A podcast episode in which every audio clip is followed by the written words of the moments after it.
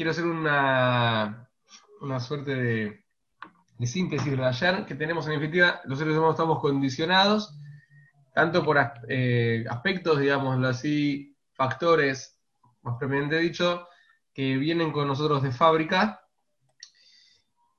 no dependen de nosotros, no elegimos dónde nacer, cómo nacer, cuándo nacer, eh, no elegimos las aptitudes físicas, los eh, rasgos de carácter emocionales, somos, somos, somos, y no elegimos la educación que vamos a tener, eh, incluso la cantidad de hermanos que tenemos, todo nos condiciona. ¿Cómo es la casa en la que vivimos? ¿Cómo es el barrio? Si tengo frente o contra frente, si por la ventana veo una pared o veo una montaña, no sé. Es, increíble cómo todo, absolutamente todo nos, nos condiciona. Incluso está estudiado que los primeros instantes de vida son muy definitorios, ¿no? condicionantes, sobre lo que estamos hablando, para el ser humano, cómo fueron los primeros instantes, las primeras horas, etcétera, etcétera, etcétera los primeros momentos, de los, primeros años de vida son muy importantes para los seres humanos, tanto en lo psicológico, emocional, como en lo biológico.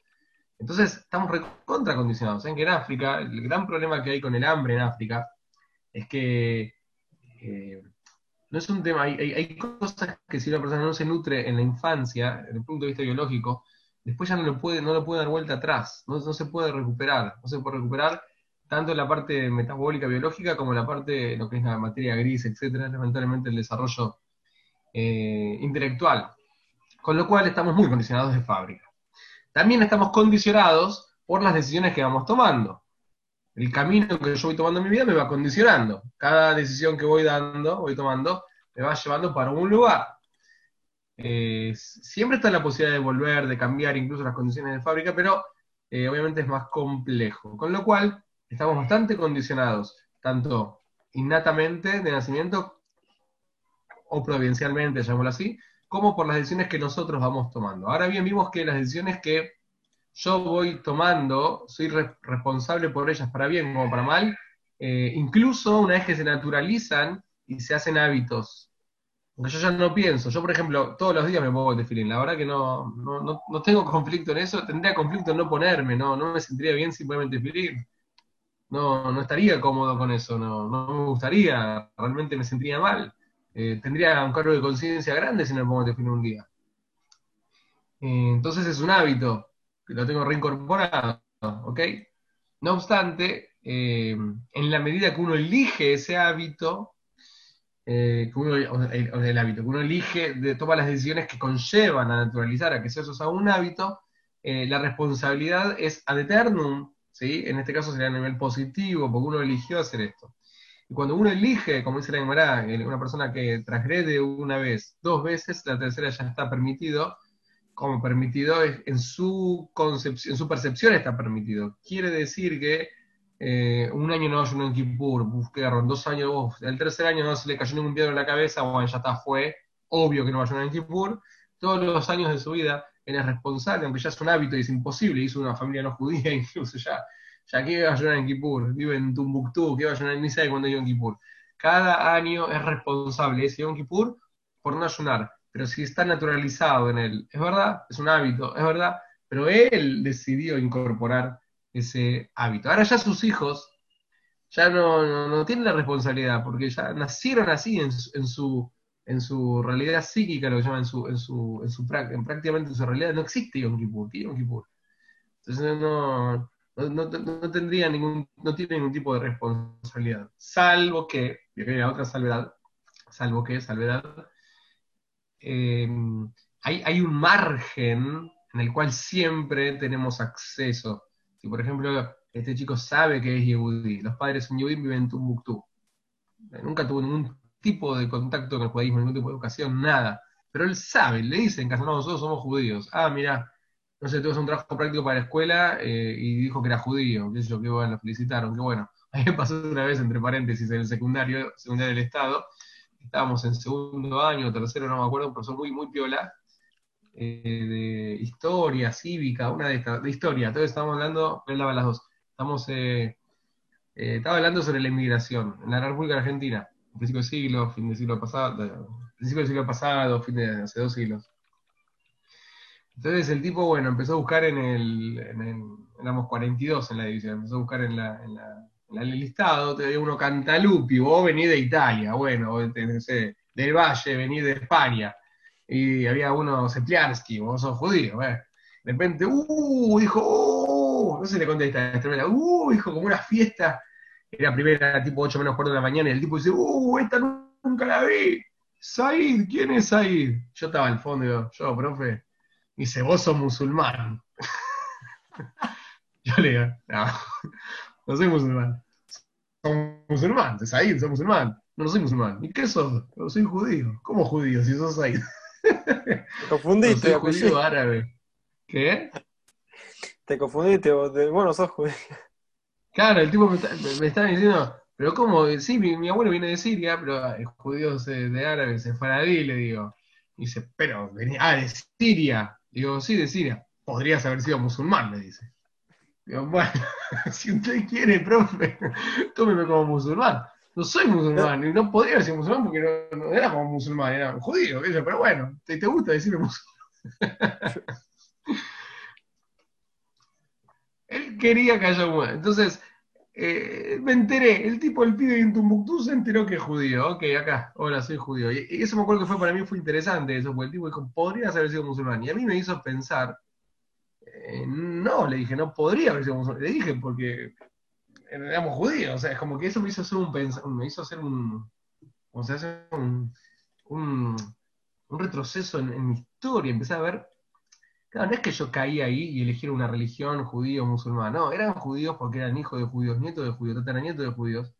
O sea, habían milenios de judaísmo mucho antes que aparezca el Islam. O sea, e, ese profesor no se dio cuenta, pero a mí me hizo hacer un... un yo después me fui, no, no, no sé más que habló de la inmigración argentina, y son las pocas clases que me acuerdo de la secundaria, pero parece que evidentemente me marcó mucho eso, porque el tipo me, me puso entre la espalda de la pared y dice, ¿vos por qué sos judío? Acá yo de Poloní, que escribió un artículo muy interesante en, en, el librito que si Dios quiere hoy ya lo vamos a enviar en PDF y la semana que viene va a estar en papel. Yo muy lindo sobre qué es ser judío, por qué soy judío, qué implica. Y la verdad que ese, ese cuestionamiento, ¿podrías haber sido musulmán? A mí me, me, dejó pensando, porque la verdad que no. ¿Cómo podría haber sido musulmán? Yo que sé, podría haber sido un mono también. ¿Qué quiere decir podría haber sido musulmán? ¿En qué sentido? o sea, si es, no es que era al, azar la, religión que como tenía, era, es como hay una ascendencia bastante, bastante fuerte. Entonces, este tipo de cosas nos hacen pensar. Entonces, te pido un día se entera que es judío, viene en Tumbuctú con los padres y los padres nada que ver. ¿Soy judío? Sí, soy judío. Obviamente que no va a ayunar ni un Kippur, y obviamente que no, ni, ni, ni se va a poner tefilín, ni sabe que existe un tefilín. Pero muy probablemente empiece a, empiece a googlear sobre judaísmo y empieza a escuchar que hay cosas, empieza, se mete en un shiur, o empieza a buscar información, o empieza a leer sobre Israel. Eso sí está al alcance de él. Y él puede decidir no darle cabida a ningún tipo de contacto con su judaísmo, o puede decidir ahondar en,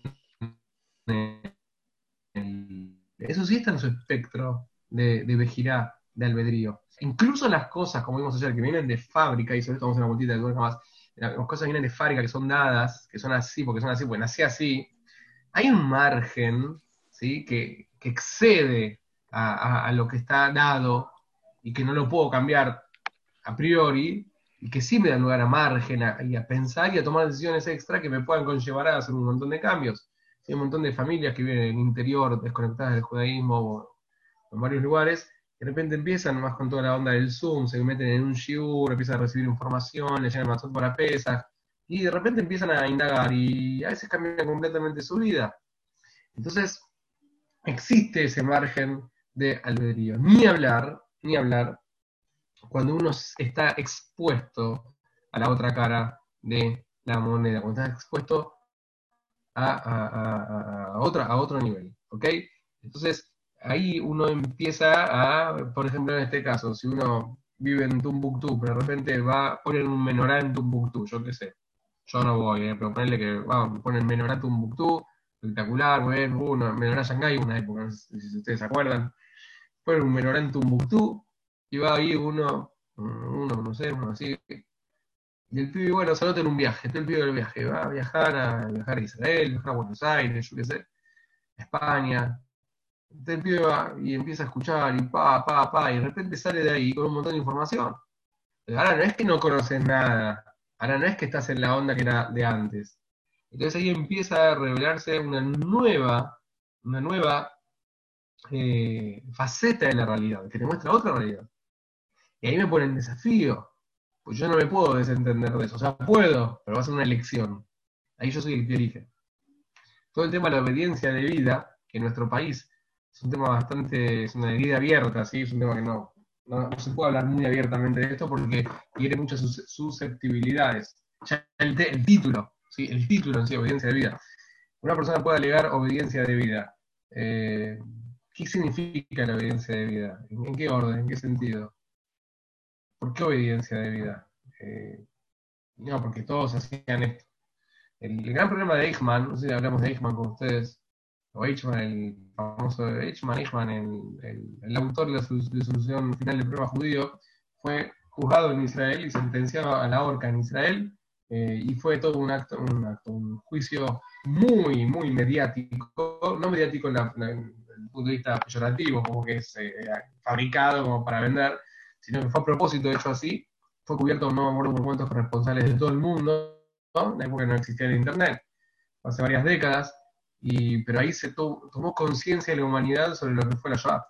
Hubo muchísimos sobrevivientes de la Shoah que nunca habían hablado, porque era un tabú, y era algo que querían dejar atrás, eh, nunca habían hablado, sino que hasta empezó esto y se empezó a prestar testimonios públicos. Al final el tipo tuvo un derecho a defensa personal y él lo que alegaba era que todo lo que hacía, lo hacía porque era lo que había que hacer.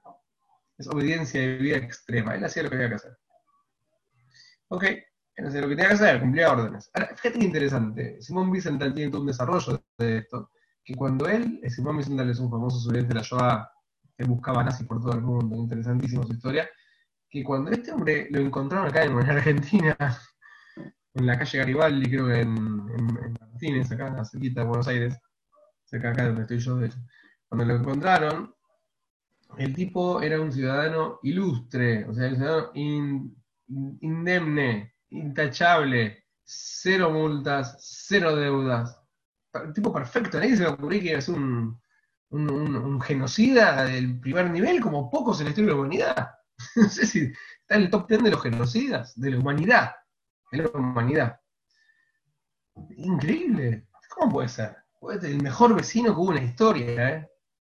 Tipo, eh, ¿cómo se diría?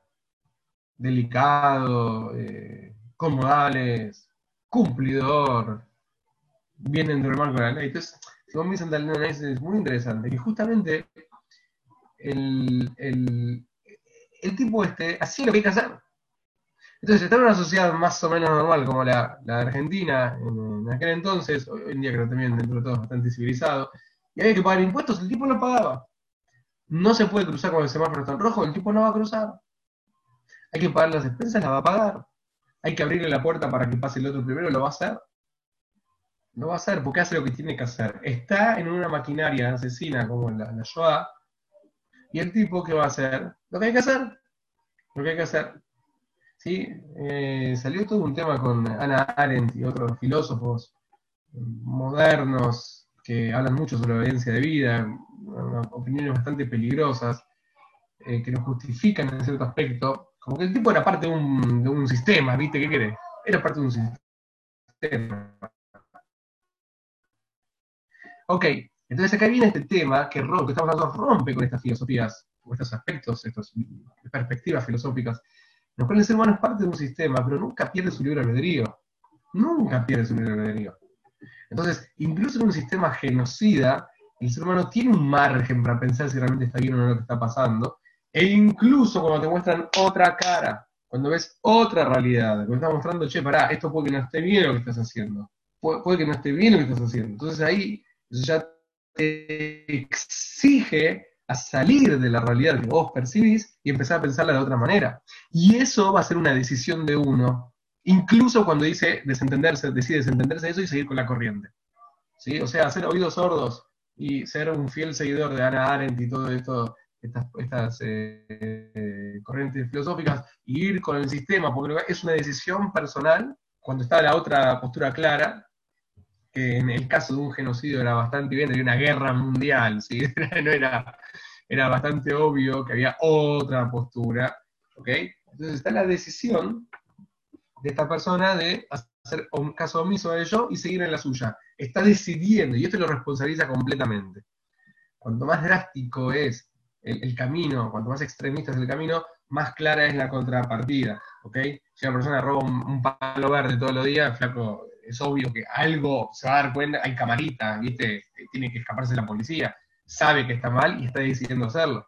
En cambio, cuando el tipo se queda con un vueltito, ahí es más, es más delicado. Entonces, en un sistema, un sistema no tan, un poco corrupto, de repente como el nuestro, que está bien quedarse con el vuelto y, colarse y no pagar y este tipo de cosas, y aprovechar este tipo de, situaciones, puede ser que la persona no tenga una, una, tan evidente una contracara, pero cuanto más drástico es lo que estamos ejerciendo como uno como el otro, la contracara está. La está. Por eso cuando me dicen, entonces, vamos a hablar del tema de, de, entonces eh, el tipo era totalmente responsable, totalmente responsable. Eh, por más que un tipo estaba, y ese, no vamos a ir del tema, pero ese es el problema de él, que el tipo estaba programado y no pensaba, es el, es el, el, pecado más abyecto que un ser humano puede hacer, es no pensar. Pero en todas formas, él era responsable porque él estaba metido en un sistema en el cual había una contracara muy grande que lo desafiaba y el tipo seguía la suya, decidió estar en esto. ¿Ok? Interesante, entre paréntesis, que en Israel el único que puede dar el indulto es el presidente del Estado y él pidió, eh, no sé si él o la defensa, no me acuerdo quién, pidieron el indulto del presidente cuando se le sentenció pena de muerte y el presidente pidió un día de meditación para evaluarlo. Al final dijo que no, es interesante lo que es Sam Israel. El presidente pidió un día, ¿qué un día? Liquidalo, es el responsable de los 6 millones. Igual el tipo se tomó un día para pensar. Cosa de loco, pero volviendo a lo nuestro. Eh, por eso cuando veces me dicen a mí, no, pero entonces está bien, vos elegiste, pero tus hijos ya están, eh, ya los educaste que, por ejemplo, tienen que cumplir. Entonces, eh, así cualquiera, o sea, como diciendo qué, mérito tienen o qué decisión tienen tiene una decisión total, porque ellos salen a la calle todos los sábados y todos los viernes y ven que Shabbat no, no, no es el Shabbat ¿Sí? El sábado no es el Shabbat de ellos. Entonces tiene una contracara muy tomar una decisión, constantemente. ¿Ok? O sea, el hecho de eh, lo que venimos condicionados de fábrica o eh, de, de, carácter innato o providencialmente, como lo queramos llamar, eh, es bastante relativo, es bastante relativo, especialmente en un mundo tan globalizado como el que estamos, ¿ok? Pero en sí, aquellas decisiones que vamos tomando nos van generando hábitos y por ende nos van condicionando, sí somos responsables de ellas para bien como para mal, en todos los años de la vida, ¿ok?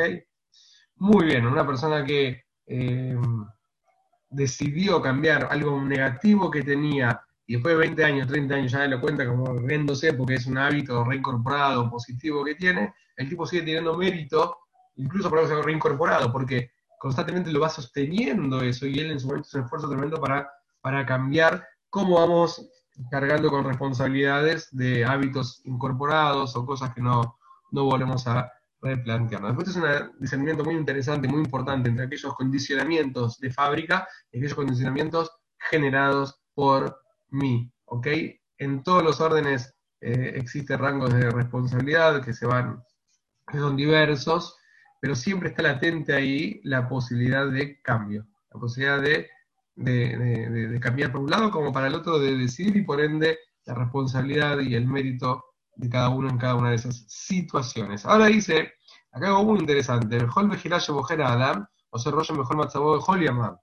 En el plano de las, vamos a centrarnos un poquito ahora de la, en, los condicionamientos generados por nuestras propias decisiones. Cada decisión que tomamos, y esto es muy importante, cada decisión que tomamos nos marca para toda la vida. No si voy a tomar un café o tomar un té, eso no te va a cambiar tanto, ¿no? Salvo que tenga, la persona tenga un problema, yo una vez eh, tenía un problema eh, eh gastroenterológico, no, podía tomar café. Tiempito me pasó. Y, aguanté, pero tuve dos meses sin tomar café. Y un buen día, era verano, y yo dije, che, a tomar un cafecito, ¿qué pasa? No pasa nada. Me tomé un cafecito y después volví con el café y volví a caer y después tuve esa dieta peor. A veces, esto se traigo como de ejemplo, que hay incluso decisiones pequeñas, depende del contexto, puede generar un, el primer cigarrillo que, fumó el tipo. Hoy en el mundo de la, eh, hoy en día hay otro tipo de cigarrillos o otro tipo de bebidas que a veces uno no, no acostumbra, pero de repente una vez se dio una reunión social y después ya empezó a generar una tendencia. Esto es modo de ejemplo, ¿sí? Llevarlo a decisiones mucho más, eh, digamos, importantes en lo que tiene que ver con la personalidad de uno o el futuro de uno. Mejor Vigilagio Bojer Adam hace una marca, decisión que tomo hace una marca y deja un registro para todos los días de mi vida. Sea mucho o sea poco, pero me va condicionando. Para bien como para mal. Y no solamente en mí. Y esto es interesante. Sino, cada decisión que yo tomo es una decisión que estoy tomando para mis hijos, incluso cuando no tengo hijos. Cada decisión que yo tomo en mi juventud va marcándome. Hay una historia muy interesante. me fueron a- yo no sé si pasó de verdad o no, viste, porque a veces cuenta historias con los rabinos, pero está buena historia. Fue una pareja con. Así me contaba Raúl Jaime Kanievski, dijeron, Rab, estamos embarazados, uh, qué lindo, felicidades. Entonces, eh, bueno, que sean felices. Y la pregunta, queríamos una pregunta, ¿desde cuándo hay que empezar a educar al chico? Esto, son preguntas de padres primerizos. ¿Desde cuándo hay que empezar a educar al hijo? ¿Cinco años, diez años, quince? O más, que, sea, que crezca solo, o del año. Y el rabino le dice, y, ahora están preguntando eso, ¿ya es tarde? No, ¿cómo ya es tarde? Flaco no nació, está de cuatro meses, ¿qué pasó? No, ¿es tarde? ¿Cómo es tarde?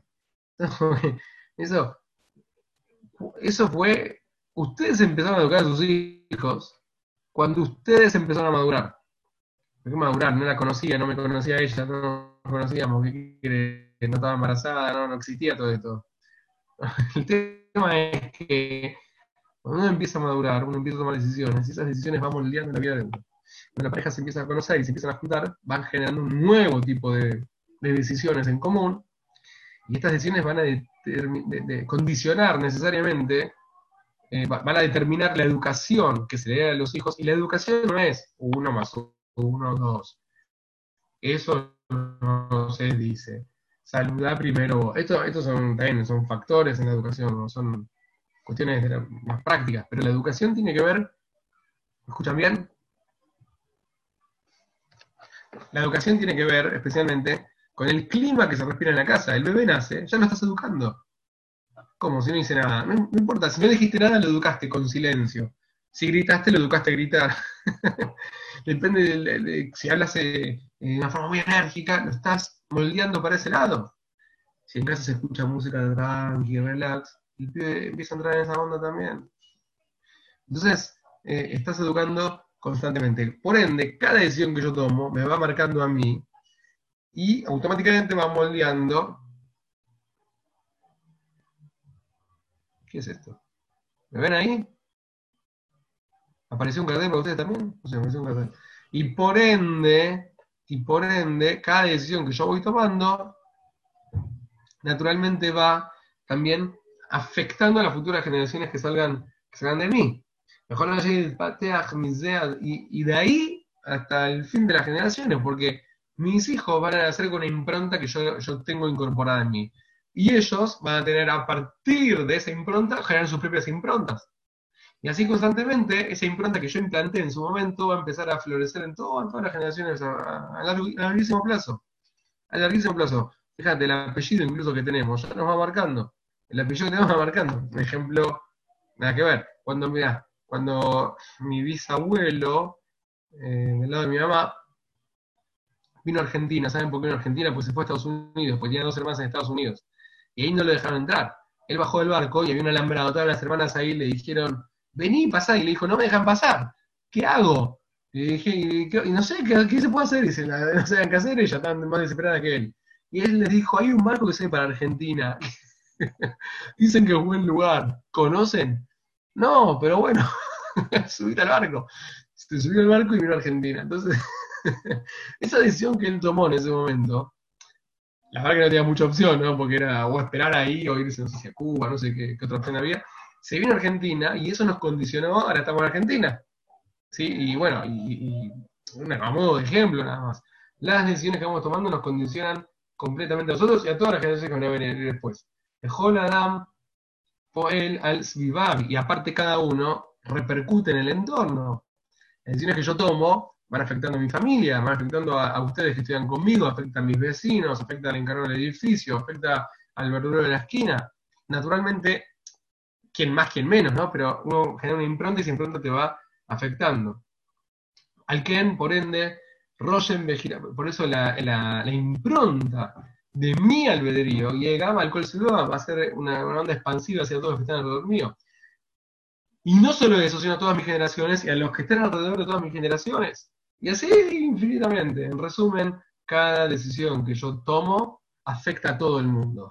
Esto es un poco, viste, parece medio zarpado, ¿no? Pero el, la, trascendencia de cada decisión. Ahora, si quieren, vamos a meter un poquito en este terreno. En, eh, acá veo que está el router en con nosotros. El, el, vamos a ver un poquito en el terreno de la, eh, los condicionamientos generados por mis propias decisiones que se transforman en hábitos, ¿sí? empezar a verlo desde otra óptica, una óptica mucho más amplia e incluso ad infinitum, ver cómo realmente cada decisión que voy tomando relevante repercute en toda mi vida, en la vida de los que van a venir después de mí, en los que están a mi alrededor y, prácticamente en todo, en todo este hermoso mundo. Así que bueno, hasta aquí por hoy les deseo Shabbat Shalom,